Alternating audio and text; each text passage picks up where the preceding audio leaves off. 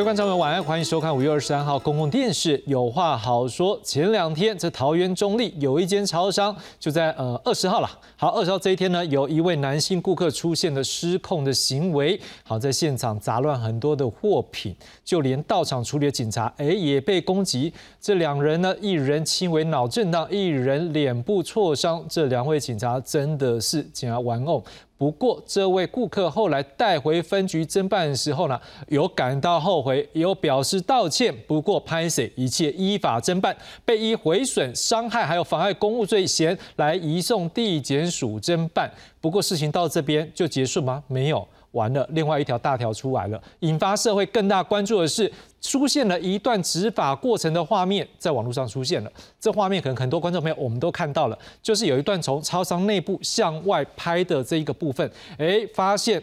就是我们刚讲闹事的这位男性，好，他已经坐在店外面的阶梯上面了，而双手看起来，哎，好像是比较没有特别的动作，可能就是类似放在背后或者在旁边。好，不过这时候我们刚讲两位的警员，其中一位拿着警棍打他的背，好，有人算是十二下了哈。当然，当时现场只透过这段画面，你有办法去还原当时的状况吗？没有办法还原。不过后来。这个中立警分局可能他们看了相关的，例如说密录器的画面，或是等等画面之后，他们是有做了一个决定。好，后来中立警分局对外表示说，好，这名男子呢被制服以后啊，他还是说了一些话，说我要杀了你们等等这些言语来挑衅这远警。所以这时候其中一位远警就是可能用手拿着警棍打他背部的这位远警呢，有情绪失控。导致过度使用强制力的状况，所以这中立分局最后决议，这王姓员警记过两次，中立派出所的所长只记过一次，而中立警分局的局长唐家人本身呢也申诫两次，而且他们都要追究相关的责任。不过就是事件有哪些环节出了问题，这绝对不是只有对或错而已，还有哪些问题我们可以透过这一个很不愿意看到的意外，我们当然要来做改善啦。希望今晚我们可以来做深入的探讨。介绍今晚来宾。第一位介绍是台湾警察工作权益推动协会理事长陈建宏，陈理事长。主持人好，各位观众大家好。第二位介绍是退休警察史明景。主持人好，各位观众朋友大家好。第三位要介绍是民传大学防犯罪防治系副教授王博奇王老师。呃，主持人还有各位观众朋友大家好，我是民传大学犯罪防治系王博奇。好，各位观众朋友，那我们就从这个事件当天的新闻带，我们来还原当时的状况吧。画面中，男子与两名远警不断拉扯，甚至挥拳，造成远警轻微脑震荡及面部挫伤。桃园中立朱姓男子二十日疑似情绪失控，大脑抽伤，远警获报到场处理，先喷辣椒水压制，之后朱姓男子冲到超商外坐在地上，后续则看见远警持警棍连击挥击朱姓男子，导致他流血受伤。对此，中立警分局表示，朱姓男子经制服后仍持续咆哮、出言挑衅，远警一时情绪失控，过度使用强制力。骚扰的案件出现了施作强制力过当的一个状况，我们会针对整个过程详加调查，了解清楚后。追究相关责任。过去中立警分局也曾发生过执法争议，一名叶姓员警在二零二一年四月拦查音乐女老师，过程使出柔道大外哥。这回针对员警处理超商事件的作为，中立警分局寄出惩处，对员警记过两次，依伤害罪函送，所长记过一次，分局长申诫两次处分。不过也有不少网友对员警遭殴伤还得被处分叫屈，纷纷涌入警政署长粉砖批评，警察被打不能。反击以后是要当警察，事件引发热议，掀起正反讨论。逮捕的过程中，如果嫌犯有反抗，当然可以使用哈适当的像辣椒水或警棍来压制。但是如果说已经完全在我们警察的实力控制下，哈，这个过多的执法作为可能就超过法律的界限。许福生认为，远景执法突发过程难免会有情绪，心中却一定要有法律界限这把尺。尤其现在人手一机，任何执法作为都会被摊在阳光下。至于执法尺度如何拿捏，学者表示，未来应该不断搜集相关案例，来达到精致执法。记者黄曼、彭耀祖台北、桃园报道。回到现场，我们要为各位来整理一下这事件大概的一个经过。来，我们先来看到的是，在这个现场当时可能有一些经过，我们来做一个了解。来，五月二十号这一天呢，身材壮硕的朱男在中立某超商不明原因情绪失控，而且毁损了店内商品。这时候呢，中立派出所当然获报，马上前往处理。警方到现场之后呢，试图安抚，不过这位男子呢攻击远警，好，尽管可能对他喷了辣椒水，但是还是情绪很激动。好，这时候出拳了，就导致我们刚刚讲的。一位远景轻微脑震荡，另外一位是面部就是有挫伤的状况。好，那后来呢，还是啊继续出言挑衅，而且在那边咆哮。所以等到他坐在外面，我们看到那个画面的时候呢，这时候远景依照警方的说法，就是过度使用强制力了。好，那当然，这个过程当中，民众的录影可能是一个关键，因为在画面上面也可以看到他被打了之后呢，这位男子是哀嚎喊痛。然后最后呢，我们刚才也说了，除了这个男子，我们依照他所犯的一个部分呢，移送地检署之外呢，另外在远景部分也依照相关的部分，从这名远景到分局长也都记过或申诫。但是有一个部分，各位我也看到的是，他函送这位远景呢，也函送。地检署来侦办。好，那另外一方面呢，各界对这件事情有所评论。我们来看到的是，像国民党立委叶尤玉兰，然后因为他过去有这个警察的一个相关的背景，好，他是认为是说，这名远警听到这个朱南虽然已经坐在店外了，但是咆哮啊，还是有可能随时反扑啊，所以这时候拿出警械来制止，也是一个可能他必须要面对的状况。好，那另外呢？警察大学的教授刘家发，他是认为说，在实力控制之下，恐怕这个警械使用的时机已经消灭了，所以这时候远警本身应该要忍耐，要自我控制。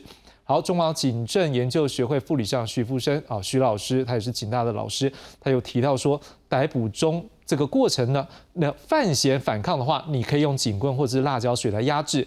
不过，如果这过程就是已经是逮捕之后已经控制了，那么这个时候多做的一些作为，恐怕就会越过法律的界限喽。所以，远景执法，他认为难免会有情绪，我心中要有一条线，而这条线就是法律的界限。好，也有律师是认为说，这不是执法过当，而是警察身份去打一个手无寸铁的人，恐怕是另外一个暴徒。我想请问一下理事长，当然您本身现在是警务人员的身份啊，就是说站在我们协会的一个立场，或者是包括警务人员的这双重身份的时候，我不知道您怎么来看这个事件？因为现在看起来各界支持的也有，反对的也有，可是可能对你们讲，你们希望的怎么样来看这件事件呢？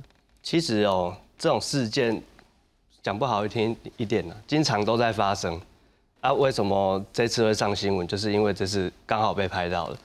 那为什么会有这种失控的情况？当然，情绪管理是一个议题啊。那另外一方面就是，呃，机场警察在高工时、高压的工作环境之下，就很容易因为一些突发的事件，让他失去控制，是，就是做出一些不理性的举动。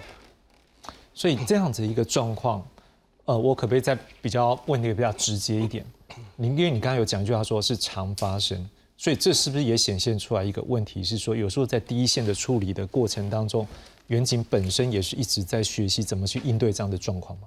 呃，因为像我们知道的，中地分局本身它就是一个案件量很大的分局，甚至连这次新闻事件发生的中立派出所，哦，有一有一份资料显示说，一百一十一年就是去年那个全国受理各类案件的那个记录，第一名的就是中立派出所，对，然后。呃，中立分局有两个派出所都在前十名以内，所以表示说，其实他们那边的治安状况是发生的案件量非常的大。然后再来，呃，我稍微去问了一下那个朋友哈，中立派出所它只有四十六名员警啊加主管，嗯，所以表示说他大概只有四十三位基层的警员，然后每天担负这些勤务，所以每个人要去处理的案件量可以说相当大。然后当然。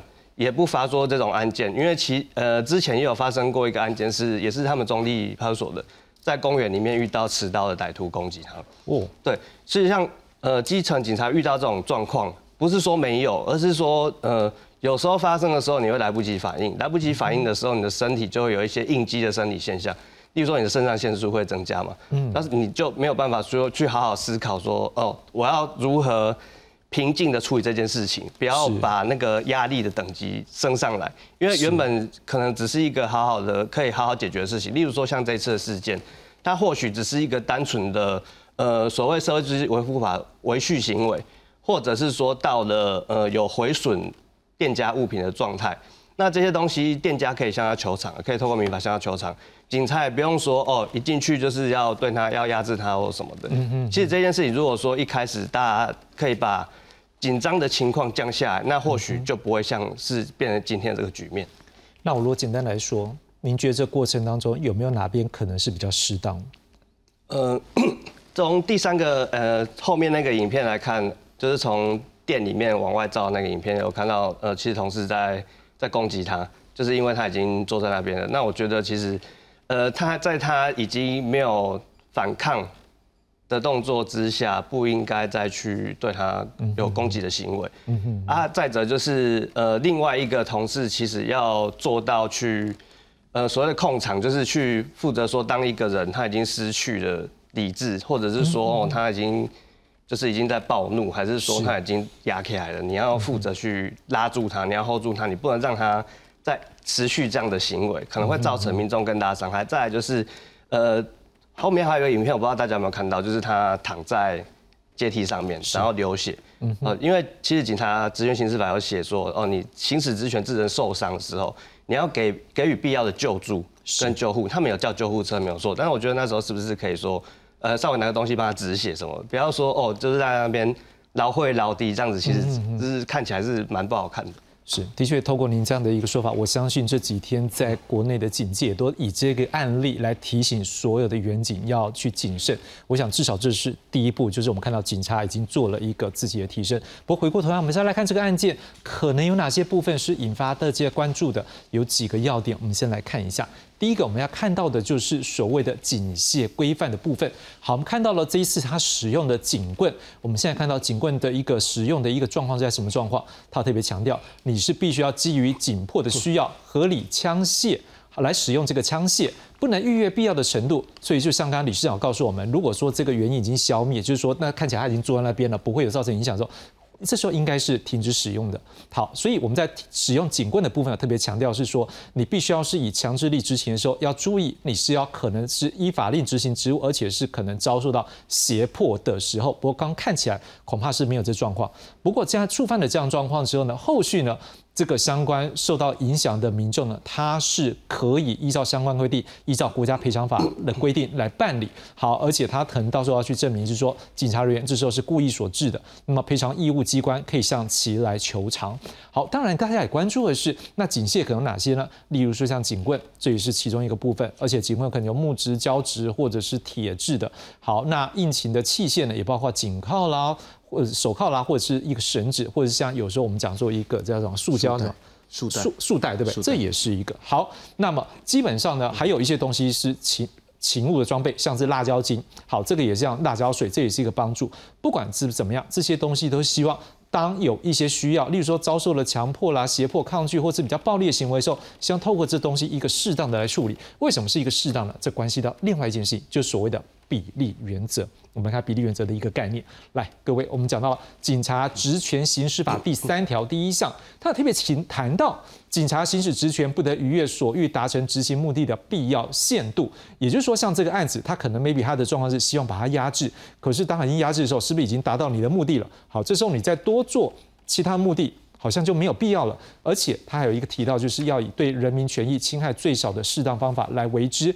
而警察职权行使法第二十条第一项也提到了，警察依法留置管束人民有下列其中一个状况的时候呢，你可以使用警铐啦，或者是相关借据来做一个处理。好，所以例如说是他抗拒留置，或者是要攻击你的时候，不过这时候我们看到是那时候大家都会关注，哎，如果真的有关有状况的时候，他那个手这样时候跨开，应该是要把手铐铐铐起来，是用什么带子把它绑的？可是看起来没有了，然后就棍子这样，所以这也是现在比较引发争议的地方。我不知道民警就你过去的案例的。经验，或是你担任警察的经验，在这状况，如果是你，你可能会怎么样来做处理？我觉得他在这个过程里面，哈，他说不过去、说不通的一个最大的问题，就是建龙他们现在是现任的。我们虽然经常嘲笑那个长训，哈，做的是那个重义逮捕术，可是众他意逮捕术，哎，就是做做样子。哦，可是众你意咖的那个众意哦。可是你哦你，做做样子，嘿，不管你是警棍使用，你是情境模拟，还是你是逮捕术，最后接什么东西，一定是接上铐收身。上铐收身之前，都会叫大家喊什么？不要动，趴下，手放后面。哦，好，那这个过程里面，他们要制止歹徒，有没有喊这个？歹徒是在你喊不要动、趴下、手放后面的过程哪一个程序当中他反抗了？嗯好，如果反抗了，你是不是可以用警棍制止他？所以你的意思，我可不可以打断一下？所以说，我们可能观众可以跟我想法是，啊，你话这我都不想要插你，我对啊，都可以走。你如果你如果不要不回应我，我是不是可以用其他的方式搞他处理比如说我压制你，或者两个人抓住你，哦或者怎样？OK，你都没有叫他不要做，你没有叫他做任何这些动作，然后你讲说我怕他会反抗我，所以我打他哦。所以以多黑都没做，没有做任何动作都，刚你他你说你说他没有受控制，他可能会攻击我。哦问题是，你有尝试控制他吗？你有做出控制的动作？你有下口令？你有两个人上去抓他吗？是没有。好，即便他是有攻击你的可能性，嘿，你打第一下警棍打下去，他有没有反抗你？嗯哼没有。那你还是怀疑他会攻击你嘛？对不对？是所以你打了第二下，嘿，打下去，第二下他有没有反抗你？嗯哼没有嘛？对啊，那第三、第四、第五、第六，问到第十一次、第十二次、第十三次的时候，你还可以合理说，我就是怀疑他要攻击我，所以我打他嘛。如果你第一下、第二下说得过去，因为他没有回答我，对可以这样讲吗？啊，不是。也不行，对不对？也不行啊，啊他都已经两手抱着头说好痛好痛了。那你以正常人的概念，你会觉得说这个人是正在攻击你吗？嗯，很简单的道理，刚才把那两个穿警察制服的人换成两个穿超商制服的人做同样的动作，有个民众拿着这个录影带去派出所说我要报案，有人伤害罪，嗯哼，派出所受不受理？会不会把他移送？是，就这么简单。如果这两个人不是穿警察制服的话，嗯所以这件事情分成两个来看。第一个是你前面这两个远景执勤啊，也许被攻击了，那这个人他要受到他法律上面的制裁嘛。可是后面的半段。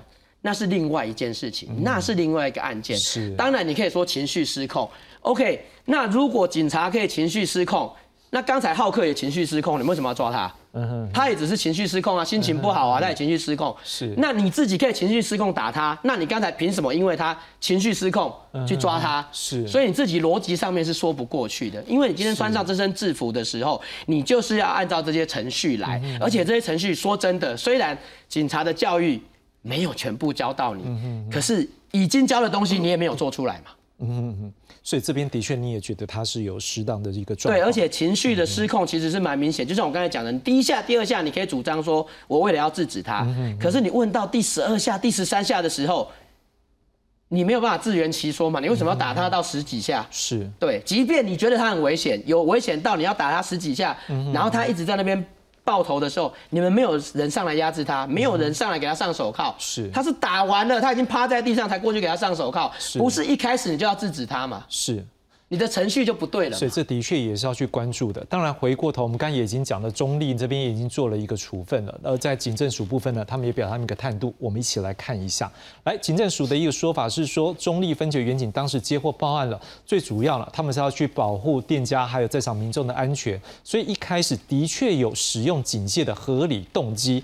不过他也讲这句话，这很我觉得很关注、很重重要的一句话，他是说唯如。就是假设如果了哈，使用警械的事由不存在的时候，就应该要停止警械的使用。他这边要“围炉”两个字，但是感觉上好像这个已经透露出来，他们是民内部调查觉得这地方定调就是季水村都不适合做这些代际，是不是这样子？我大家请王老师来跟我们解读。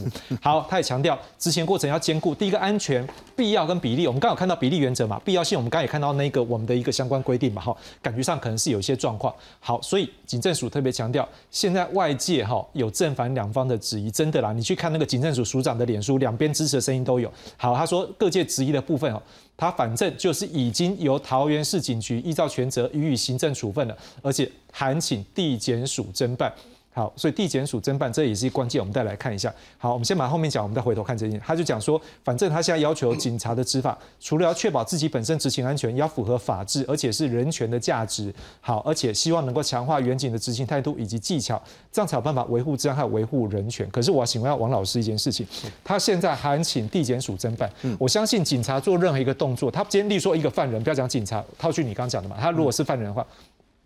他今天是不是已经有相关调查，确认他有预举之后，才有可能去移送？他不可能就莫名其妙把他移送嘛，对不对？那这样代表一件事，我们一直看到一些东西没有出来，密录器是是不是他这些东西他已经判读过了？他觉得的确就像我们现场两位这个这个来宾讲的，他们也觉得这边有适当，是不是警方应该已经有看了相关内容之后，觉得是证据充分了才移送？因为基本上警政署会发声明，我相信他已经做过一些内部的哎，不过我先讲一下嗯，我先补充嗯，这个声明是媒体我们去跟是他了解，他给他并没有在公开，所以有些朋友可能会觉得他没有公开，我们先说明一下。白明白。王老师继续。所以我是说，像这样的一个状况，就是说，可能也许我们去，不管是怎么样，也许他之后会公开发生，但是我相信啊，不管说是不是呃正式的声明，但我相信他们内部，因为这是一个重大的一个这样的一个事件，是我相信其实在警政署一定有做过一些内部的调查跟是处理，而且我相信他们速度都很快。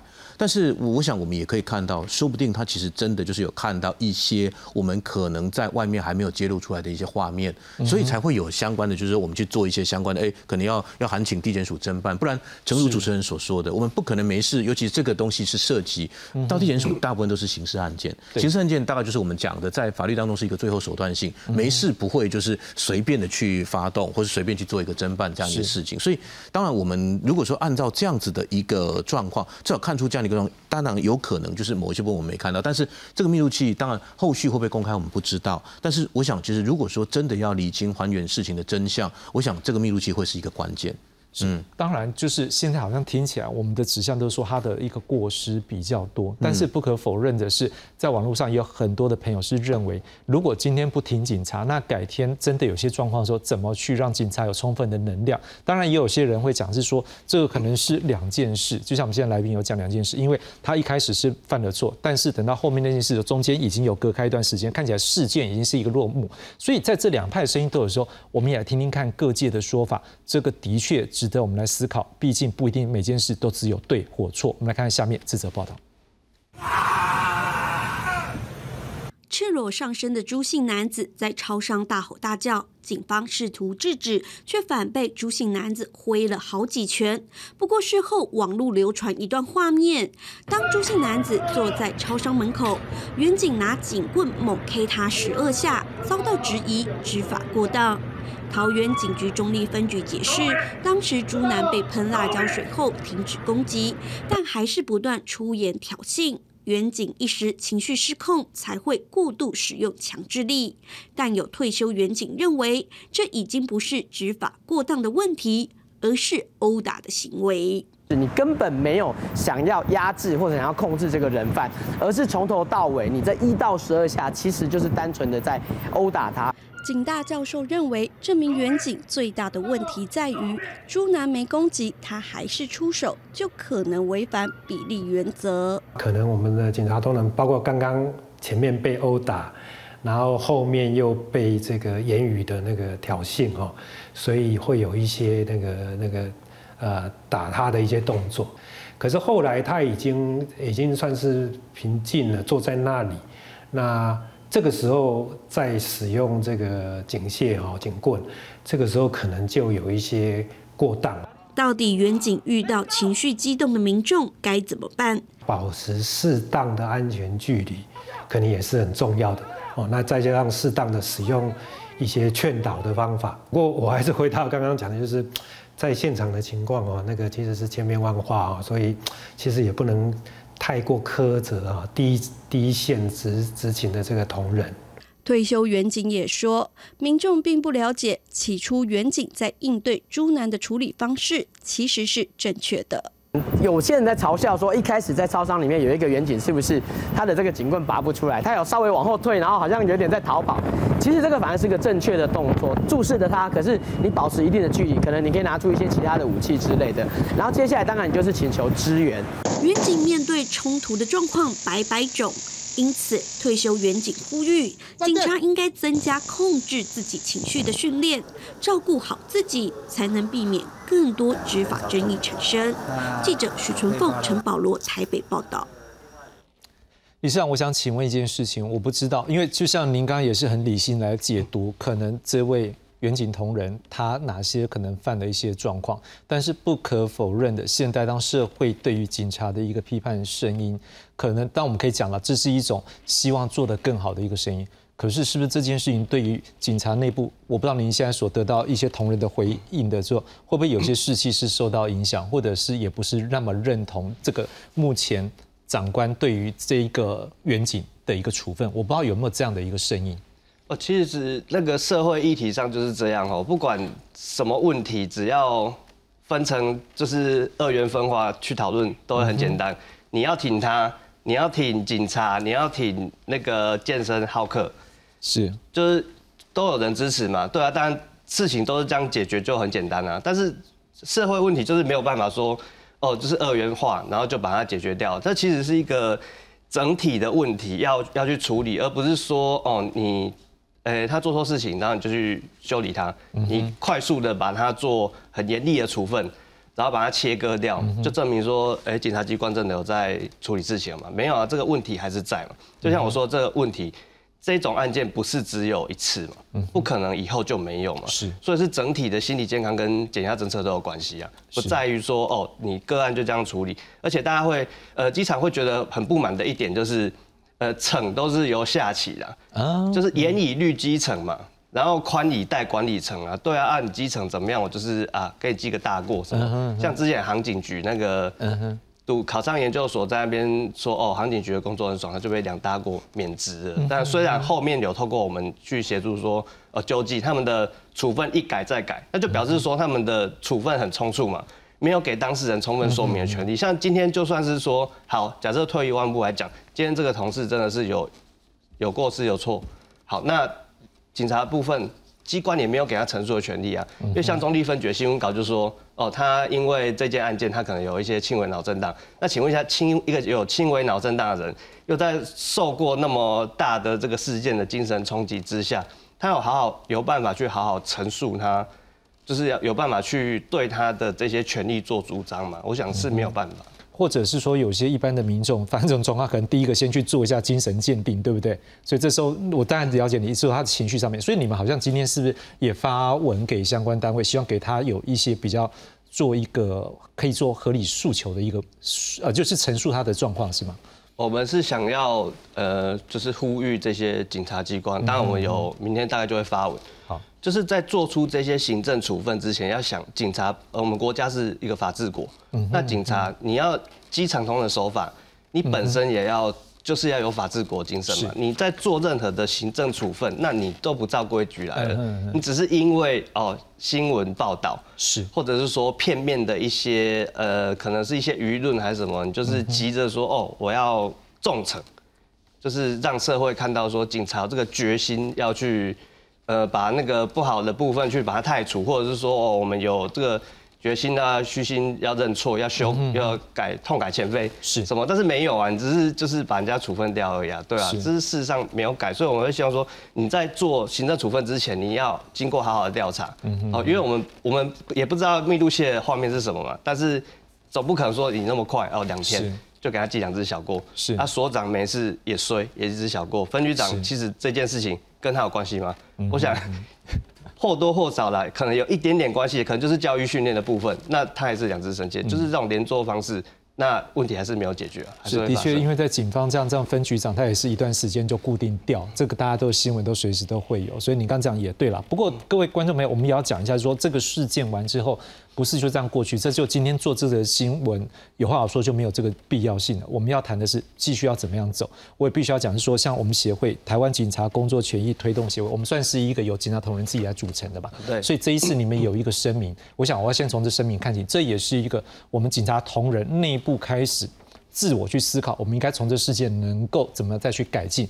所以，我们先来看一下你们的声明，也请你来跟观众朋友来做一个说明一下。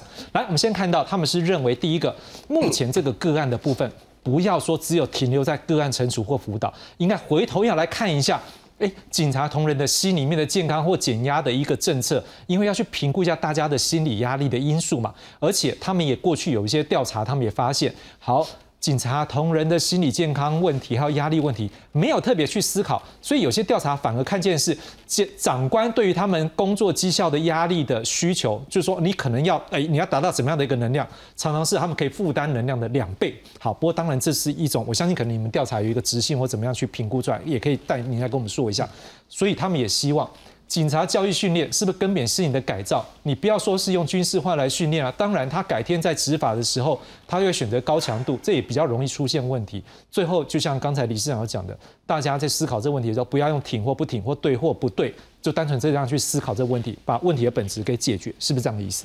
是啊，就是其实我觉得说这是整体性的问题的，因为其实说，假如说在面对压力怎么处理的方式上，哦。不管是警专、警大，或者是说哦那个警察特考、特考班的训练，其实并没有说针对，哎，他们都通常针对心理辅导、心理智商，是哦，只是公，就是比如说面对一些案例怎么说，他没有办法说哦去设计一个可能类似一个情境，还是说怎么样？说你当遇到这种状况的时候，你应该要怎么处理？因为就是很多人会被所谓的信任和劫持嘛，就是你在面对那个很危急的状况之下。你要么就是你就是跟他战斗，要么就是跑，就是大家这任何人都会遇到状况。好，你要么你跟他战斗，要么就跑。那没有没有适当的训练，你或许透过大量的训练，你可以让他，或者是说人家说的，就是见过大风大浪，比较不会紧张。就是你在面对相相关的情境之下，你可以用你的理性去处理这件事情。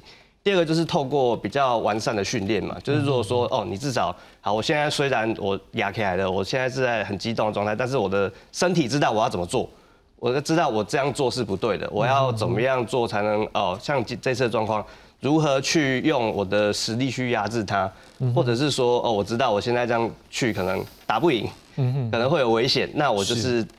先在旁边等支援嘛，对啊，就是会有透过相关的训练去。做这些事情，然后其实因为警察人员的心理健康跟压力哦，嗯，我们调查起来是会很吓人的，因为我们从二零一八年就开始在做那个绩效的调查，是。哦，我们在发现就是也是跟这次有关，二零二一年桃园哦，我们就做就是全台湾的，呃，有没有遇过主管就是明示或暗示你的绩效不好的话，你不能请休假啊？对，就是因为警察常年以来的不知道就是管理管理方式啊。就是你如果说你这个没有绩效，你这个人就是没有产出，你就对派出所没有用，你对这个单位是没有用的人，那我就不让你请假，会有这种会有这种状况。哎，瞠目结舌，哎，这又不是在考试啊，考试也都不可以这样子，还一个人少一分打一下吗？很奇怪。然后在二零二一年呢，我们的调查就是有做统计，二零二一年桃园的比例是全国历年最高，会不会有同事为了？要争取绩效，去做违法盘查，或者是说去用违法的手段违法搜索，行走在法律边缘。大家可以看到嘛，二零二一年的四月，就是桃园就是有那个老师被压制的事件。对对，那会不会就是因为这整个大环境绩效的压力，使得那个基层的远景不得不去做这种选择？因为如果说他没有办法请假，然后他压力又在那边，那会不会对所有的，甚至说，呃，他原本是保护人民的警察，他也有有可能会变成好客啊？哦，好客不是只有民众会变的。那警察如果说失去情绪的控制的话，那像当然就是更危险了。是，的确哦，我们也常常在网络上，会有一些朋友，我知道真的是就不会送。那个不会送的，如果你遇到有一些警察的同仁对你就是不礼貌，那你跟他讲法律，你也觉得他好像没有跟你讲法律。可是透过理事长讲的这话，我觉得我们可以思考一个问题：是可能他们的一个心理，有时候真的在一些压力下，这个就是我们今天希望能够探讨这个问题。好，不过我们继续探讨这个问题的同时，我们也来看您刚有提到案例嘛，我们会都来看一下一些相关案例喽。来，我们看到的是。像警察行使职权，过去有一些争议的事件，例如说我们刚刚提到，二零二一年四月，在桃园有位音乐老师，哎，被警察就是要求来盘查他的身份，这位老师拒答，而且骂说：“吼，你很蠢嘞！”这时候警察就用大外哥楼道给他压制，而且依照妨害公务罪嫌来逮捕。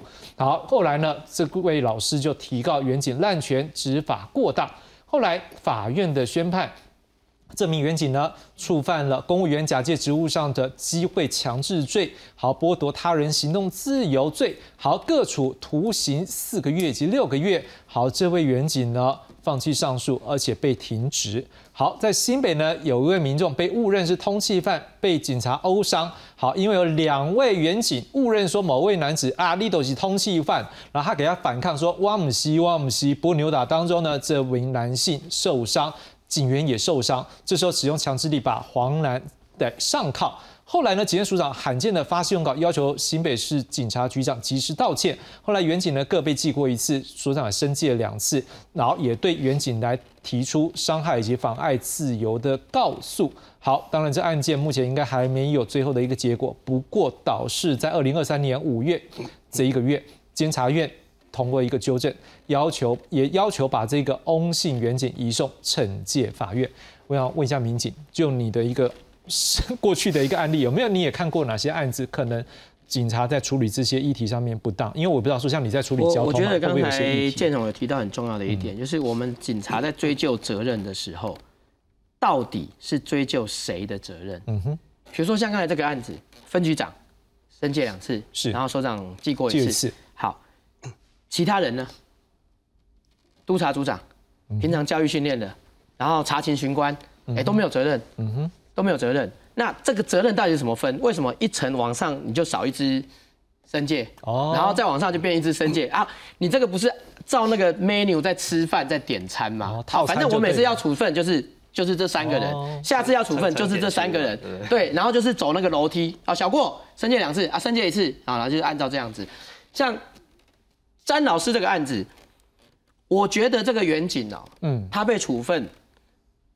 当时在派出所里面盖章的所长，去侦查队盖章的侦查队队长，把他移送，不管是分局长还是当时的职务代理副分局长，他们都把詹老师移送了。你送去地检署，你不用一个一个盖章吗？他全部那个过程盖章中的都不觉得这个案子有问题吗？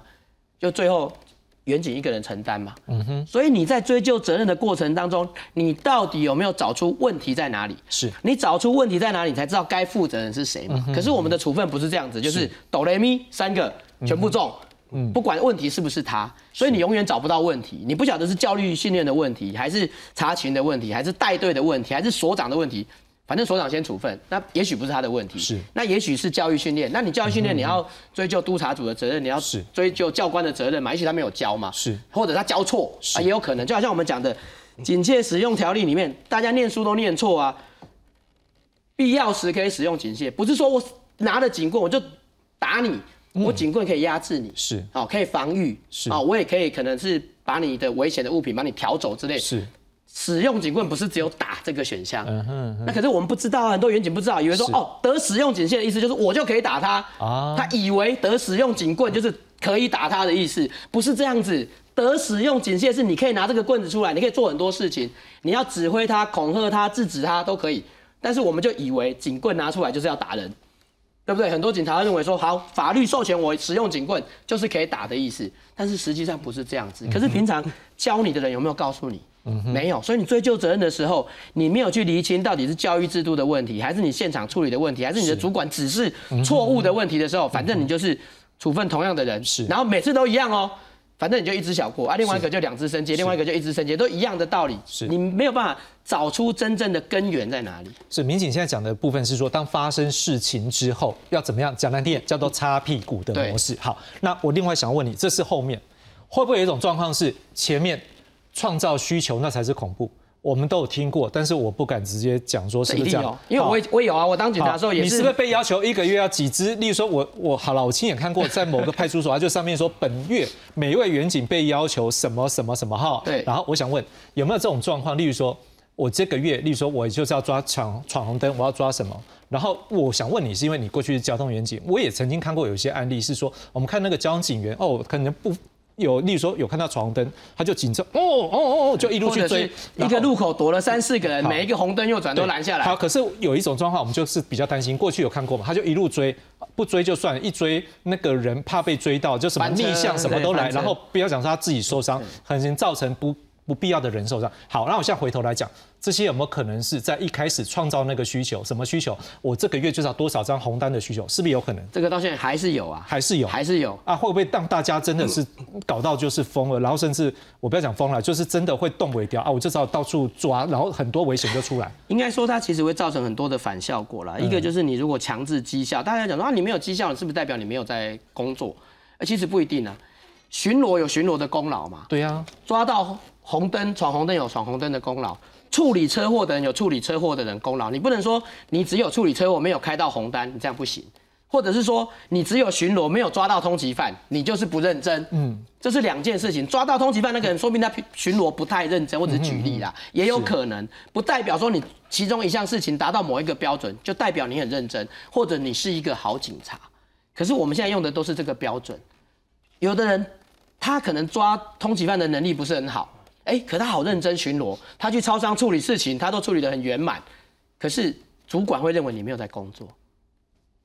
因为都没有事情。对，啊，你看以前警察有个东西叫什么？叫专案的啦，专案的，他不用上班，不用巡逻，不用签表，不用查户口，两个穿着便服到处去抓通缉犯。嗯，他抓了很多通缉犯。可是你有没有想到，他们这两个人去抓到通缉犯的时候，是牺牲了其他同仁去负担他的勤务。可是别人帮他巡逻，别人帮他查户口，对不对？分数加不到。对，可是。主管却认为功劳是那两个人的，是那三个人的，因为他有绩效嘛。可是你在有绩效的同时，你的其他工作难道值班巡逻，其他的远景都不是认真吗？对啊，对。可是你如果以这种 KPI 去评断的话，就是永远就会有人去追求那个绩效。然后你看其他人，如果假设我不是很会抓通缉犯的，但是我认真巡逻，我值班都态度很好，我会不会有点烂？因为我做做的再好，对啊，你不会给我加分，你甚至不给我请假。对，就刚才建宏讲的，你甚至不让我放假，你就烂，你就早上你就烂下班。对，然后你就是排那个最差的勤务。对，那你说这个警察的机构里面，你这种不平衡的制度，一定是造成大家针对性的执法。然后另外一个就是你执法的时候。你的心情就不好嘛，对，态度就背后，就像我刚才讲的，你处理车祸的人，公奖没有那个抓到通缉犯的多，你处理车祸之后，你的心理不平衡，就觉得啊，我做这也不艺术啊啦，啊，搞不好那情绪也反射到对，会在你的案件里面会出现，可能受害者这两个，他就是那这是长期的压力所造成的。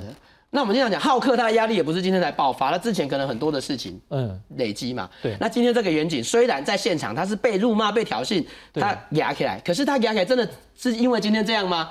就像我们讲的，可能昨天跟老婆吵架了，可能昨天被主管骂了，可能上个月绩效最后一名被定了，对，今天碰到一个这个美送，我就。压起来，所以回过头来，每个人都有失控的可能性。所以，我们今天在讲这件事情的时候，我们也希望回头来看看今天警察的相关的制度是不是有一些状况。王老师，我想请问一件事情：如果说像我们在讨论这件事情，我们例如说在一个学校，可能有两种的一个评鉴方法，一种评鉴方法是大部分学校我们现在采取的方式是：哎，我们希望你们成绩比较好一点，这成绩比较好可能是来自于哦，你都没有什么出什么乱子，这边非常的 nice，治安很好，这种评鉴分数可能是一般学校在用的。是，可是我们现在看到警察这样制度。很像是说，你一个月一定要交出什么样的业绩出来？这种感觉上好像是我们现在企业的评鉴方式，你要达到多少的业绩的标准，还要设 KPI 规定啊规定。我想问一下，这两种的评鉴方式，对于警察来讲，是不是真的要用第一种啊？这边治安很好，所以分数比较高，这是不是比较难去评鉴吗？还是说什么样的文化导致说这样的方式有可能对民众反而是？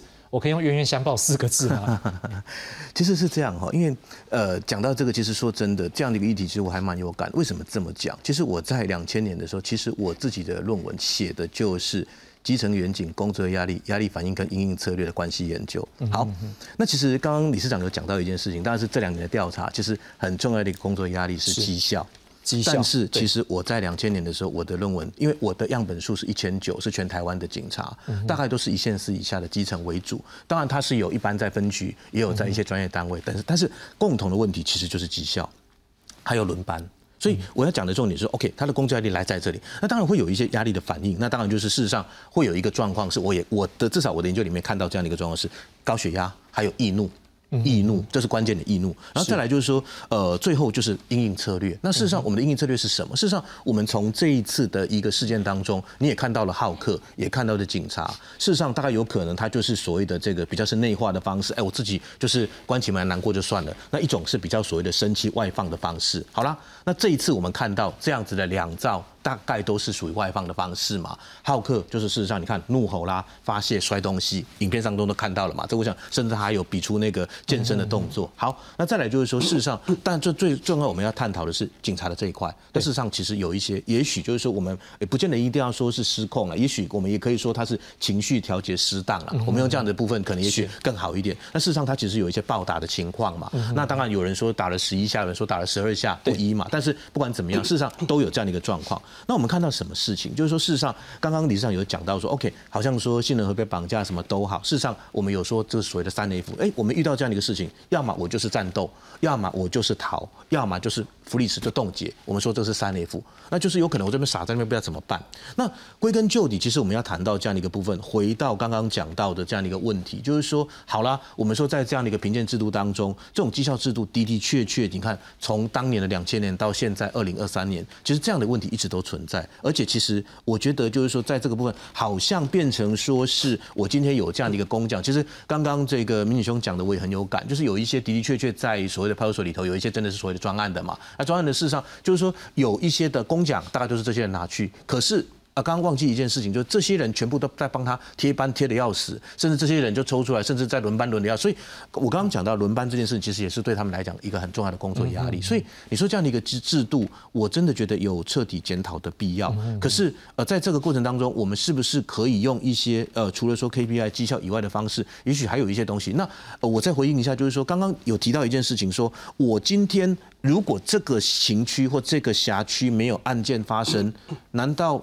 这个辖区的治安不好吗？是很好啊，就赞了呀。对啊，可是这样被检讨，因为我没有绩效。像台湾的治安，全世界都讲我们好，不是因为我们抓了很多的红单、开多红单，是因为我们的司法案件或是暴力案件比人家少，对不对？老师这样意思吗？是的。所以我才会觉得说，如果说今天我今天本来就是我们常讲说犯罪预防做得好，以我们的角度来讲，对啊，那你前面的东西做得好，就没有后面的，甚至要做一些去抓呃犯人，甚至是后面的犯罪矫治的问题嘛。对。那可是我们其实应该，那现在状况是导果为因嘛？那反而我们就希望去案件数发生，然后我们再去做破案，然后甚至也许做一些相关的破案记者会等等，表示说，哎，我们今天真的是非常用心用力，而且花了比如说几天几夜去抓到，这个好像有点倒果为因呢。对啊，有点搞不清楚到底现在治安还好。还是不好，交通好还是不好？是是是是是，所以我觉得，呃，我反而就就是前端做得好，那反正这个这个所长应该要表扬哎，嘿，对啊，而且应该比如说他这样情绪都没有一些呃这个重大的事件发生，那那反而好，反正可是也许在这个过程当中，这个这个所长未来会不会有一些绩效，那就很难说了。对啊，所以我们也请那个。警政署长，我们的内政部长、行政院长到沙冈巡逻，他到好，那只有看那个单子数目，不一定是人民对治安的感受，但是还是一点要讲。就是说，我们今天就这个个案，我们刚刚大概是已经有大家比较一个共识，就是他的确有适当，但是我们也希望所有观众跟我们一起，就是说。就像刚李师讲的，不要二分法，就是因为错就全部错。我们现在回过头来是希望，我们不能要马儿好，又要马不吃草。我们也希望说，警察同仁的生活或者是他的工作内容，怎么样让他合理化，他才有一个好的状况下，才能提供给我们所有民众更棒的服务。所以这时候回过头来就讲说，如果他每天都睡不饱，啊啊，怎么给我们比较好的服务？我相信不是只有警察，我们任何一个人他睡不饱没有办法。来，他怎么样睡不饱？我们来看，假设有一个状况，来，各位，现在警察勤务条例是说每天应该有八小时的睡眠时间，所以两个班中一定有一个睡眠八小时。好，不过呢，现在好像都说是休息八小时。好，那另外呢，他们排班方式一般就是一个班是十二，好，然后中间休息八小时，再一个十二。我想一下，是不是李尚先告诉我们一下，你们现在因为有一些规定嘛？你们现在假设说连续上班五天，你们这五天的时数是怎么排？呃，正常来讲，通常都是现在有可能是因为呃新的规定是一个月的超勤，就是加班不能超过八十小时哦。呃，而且是每天他应该要有十一个小时以上的休息时间。是，对，就变成说，如果要张牌的话，就变成说，哦，你第一天可能第一天上八小时，可能因为警察是大概五天休两天，是，平常大家都是这样子。是。第一天早上，诶，可能上班好休，呃，做八小时休息，然后。诶，第二天就上十二小时，好，然后三中间休息十一小时吗？还是休息休息十一小时？哦，不是八小时。对对对，第三天、第四天也都上十二小时，最后一天上八小时，然后下班这样子。好，OK，好，那这样的话，可能就是我们的资料，我们现在用的是过去 可能大家认为是八小时的部分，不过没有关系，我们来看，假设我们先举设哈，举例啊，刚您刚刚有中间的时间了。哈，我们可以稍微改一下，例如说我现在是早晚上六点上到第二天的六点，好，我们中间休息十一小时，好，我们这时候改一下，如果休息十一小时，我们就是把这个休息时间再延后三个小时，就等于是到下午的五点他才开始上班。对，好，然后五点上班到第二天的早上的五点。好，那这个部分实际我做个说明，因为我们刚认知到可能是过去的排班是八小时。好，如果是这样子，我也想问一件事情是，如果这样密集这样是连续十二个小时，中间休息十一小时，对你们大部分的同仁来讲，是真的能够睡觉睡到十一个小时吗？还是回到家很多事情在处理的时候，你可能睡不到？十一个小时，只有剩睡几几个小时，然后连续那十二个小时这样班在排的时候，刚被斗姑不？说那个过劳不是说假的哦，因为那个 真的你要回去，你还要干嘛？还要洗澡、洗衣服、吃饭什么的，你没有办法说像以前那个时候，真的是很夸张了。八个小时怎么够？你回家你不用脱衣服，你不用，你就直接躺在床睡嘛，睡八小时也没有啊，因为你还有车程嘛。嗯，没有不一定是所有的警察都住在宿舍里面，有可能他住家里啊。啊，有一些人可能家里住比较远，可能车程来回就要一小时，这些都有。对，然后你又在那边休息完，隔天马上就要上班了。请问一下，这样子的警察会有生活吗？当然就是会累积很多的不满嘛，会形成压力嘛。而且其实调很多调查都讲了，那个过劳其实是比酒驾还要严重。对，因为你过劳的状况下，你没有办法做正常的判断，嗯哦，那个会比酒驾还危险。是对，所以我们一直以来，我们都是在推动哦，就是希望说我们的勤务可以正常，嗯就至少说你可以有时间陪家人。对，有时间休息，或者是说有时间做你想要做的事情，无论是舒压也好，放松也好，是对。然后你跟朋友出门也好，就是他可以在透过这些休闲活动去。舒缓自己的压力，但是前面我们讲的这些都是理论上的哦，因为实际上警察不一定可以每天休到十二小时，因为你看像接下来又要选举了，对，然后又有游行啊，可能会有人抗议啊，或者是说有什么情务，像今年的年初就是春安又复辟了嘛，就是我们的 警政署又把春安原本的十四天要拉回二十八天之类的，然后又刚好。以台北市为例，又有一个灯节勤务，是。那时候就很多人服勤都一个月加班超过一百小时啊，对啊，可是为什么大家会反会反应那么激烈？因为那个四至七八五的时候，哦，你的那个公务员服勤的办法改了，每诶每个月加班不能超过八十小时，可是我上了一百小时怎么办？那你那二十小时你就当做没有看到，就他上了一百个小时哦，黑班哦。对他上了一百个小时，他只能报八十小时的加班费。哦啊，不是警政署说不能这样吗？对啊，我说以前的状况是这样，但是现在还是有啊，就是大家都是哦，假设说以内勤人员来讲好了，内勤人员就是一一个月之加班就是六十小时上限。或是看到很多人就是超过啊，哈，对啊，超过就是鼻子摸一摸吞下去，啊就认就对，因为为了牢记，因为相关法令不行就对。他们就是完全的曲解的，其实人家讲说机关完全曲解的大法官释字的意思，他给你的这个东西是希望你不要。再增加你的工时，现在变成你增加了工时，好像给你钱。现在增加工时，他的解释啊，警察机关解释是：哎，你增加工时，你不能算加班费。那我就当做你没有加班，我们大家都没有看到，就没有看见就对了。哦，那段时间不知道是谁来处理事情，我们就不知道。那我想问一下民警，啊，有没有一种状况是啊，我现在要下班了，啊，就突然事情就来，然后所里面或者是你那个分队里面就是没有人啊，只好你去。有人，他也不会叫别人做，你就是一案到底，就是你处理。哈，比如说我七点下班。我六点二十五分收到一个车祸案件，然后很衰，它是大案件，是 A one 的。A one，不好意思，我就是要弄到半夜，我就是要帮，我就是要弄到半夜一两点。嗯，那你不要说休息八小时，不要说睡觉八小时，你连休息八小时的可能性都没有。啊。入口港七点，你要提早十五分钟到，嗯哼，可是你离开要整点，晚你提早一分钟走，他要处分你。可是你照到要提前到，那你是不是前后半个小时就送给他了？是，你要提早半个小时到吗？你不用领装备，不用换衣服吗？好，等到你整点下班回去，你还是一样要交装备、要换衣服。所以七点的班，其实你六点半就上班了。是，七点下班，其实你七点半才能走啦。讲白话就是每天他就偷走你前后各半小时了，更不要讲刚才我讲的，我那家衰。六点二十八分，我只差两分钟就没事了。站在路口，红灯右转一拦。通气犯还要我送去高雄，哇，对啊，高雄地检署通气可以坐高铁吗？对，坐高铁冲过去，但是冲到两高雄来回四小时嘛，哈，高铁没高铁没了，哇，要搭那个统联回来，哦，第二天早上七点要上班，你说怎么办？那他会不会改别人？不会，你把明天那个人拉走，那那个班谁上？没有人上啊，啊，不是说是在卖肝啊卖血，是，而且重点是以前。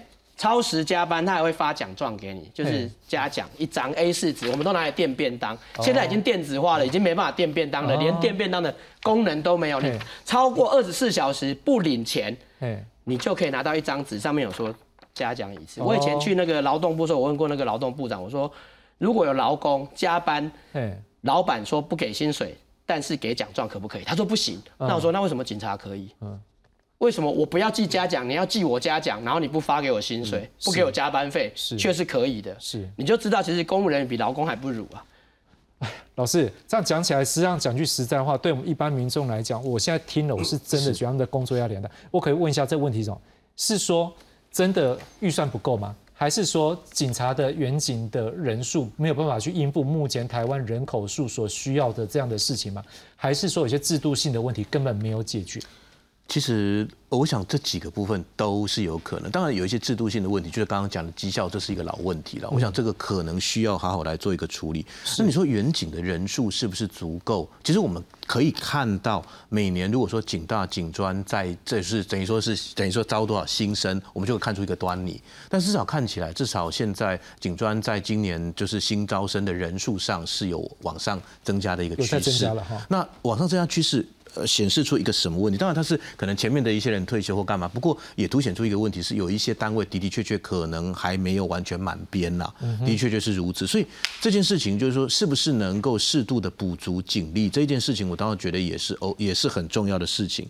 那当然还有其他很多方方面面的问题。其实我想，包括就是刚刚讲到说会这样的一个部分，其实很多的企业或很多的单位，其实我想理事长这边也都很清楚，就是事实上有类似像所谓的员工协助方案这样的一个事情。可是我们其实，在警察机关比较少看到这样的一个部分，所以很多时候我觉得其实很辛苦了。说真的，很多时候有苦也无处这个诉了。就像他们遇到的很多突发的状况、临时状况，其实很多，而且根本就没有办法。就是就像他这个真的是运气好，是好还是不好呢？他说可能他再差两分钟下班，遇到一个事情来来报啊，或者说站路口遇到这样的一个状况，那这个怎么办？有时候其实真的也很难。但是我觉得其实很多时候其实还是整体制度面的问题，可能要说一个图处理。是李市长，最后是不是跟观众朋友来说一些心声吧？哦，就是因为其实怎么讲，警察加班的时间，不知道大家知不知道？一个刚毕业的警察，年轻的警察，他的加班费现在这样算，他的加班费是一百七。那假设说他不要加班，我做今天公务员可以开放兼职，我去做那个 part time 的，我不管去加油站啊什么，我一个小时最低的薪资是一百七十六。所以警察的加班费是不足的，就是他居然会比实薪制，作说你去外面打工。